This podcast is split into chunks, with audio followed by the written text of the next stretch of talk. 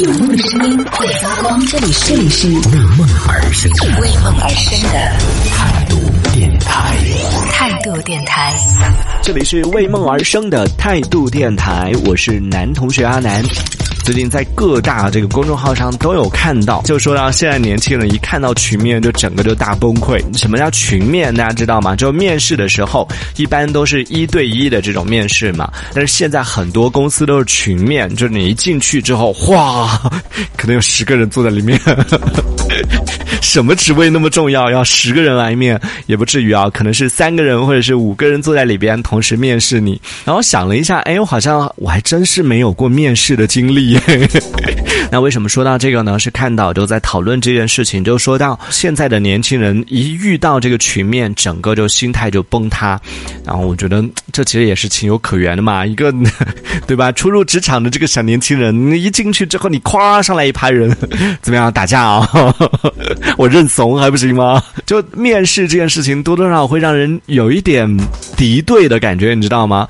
像什么相亲啊、面试啊这一类的，都是一进去之后，他都是是要在考察你。我们今天刚好有 HR 在现场，你可以讲一下，你一般去向这个被面试者啊去提问题的时候，你是出于什么样的这个考量？就我个人的感受来说，虽然说我自己呵 呵没有经历过什么面试啊，但我个人看到的、听到的，呵呵我自己认为啊，就你进去之后，面试者给你的一种感觉，好像他每抛出一个问题，都是在刁难你，就想要看看你第几个问题能够难到你。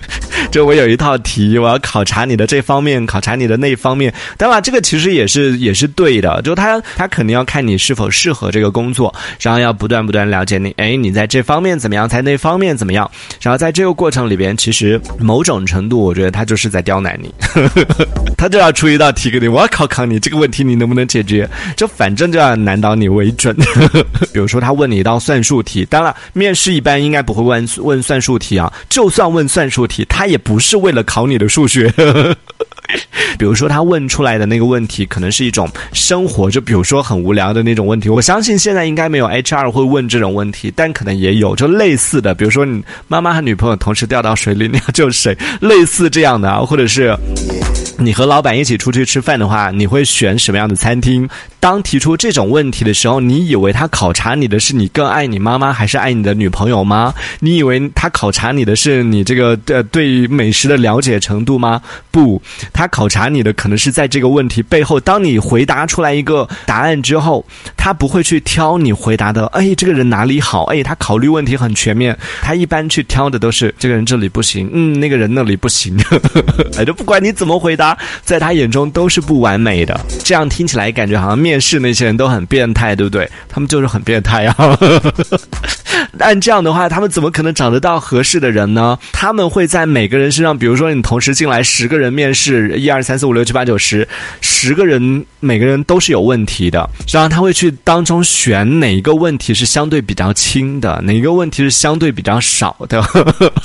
这这都是我臆想的，我自己猜的。关于面试这件事情，大家比较喜欢单面还是比较喜欢群面？以及面试的过程当中有没有让一些让你印象深刻的这样的一些经历，都可以来和我们分享一下。在微信公众号里边搜索“态度电台”，微信公众号里边搜索“态度电台”，添加为好友，发送消息来参与到我们的互动当中。哦，很意外，今天我们除了小皮猪外，还有另外一个 HR，失忆也是吗？他说我也是做面试的，不过呢，我主要是问一些技术类的，或者是聊一聊他之前做过的一些项目啊什么的，然后要去戳人家的痛处。所以之前那个项目为什么结束呢？为什么要离开之前那个项目呢？对不对？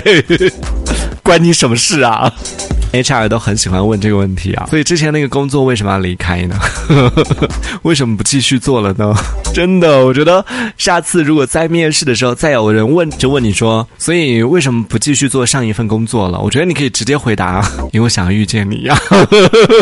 好，我们来看一下大家有遇到什么样的一些情况啊？这个混蛋他说我曾经有遇到过那种叫你说十个优点和缺点的，这个也挺难的。就现场让你说十个优点和十个缺点，请问我可以跟你要一张纸写出来一下吗？整理一下吗？我又不是随时准备了我的十个优点和缺点，我怎么可能马上讲得出来呀？这一小节我们暂时先聊到这里。想要收听更多的精彩内容，可以关注态度电台的直播节目，也可以在微信公众号里关注态度电台，给我们留言。这里是为梦而生的态度电台，我是男同学阿南，我们下次接着聊。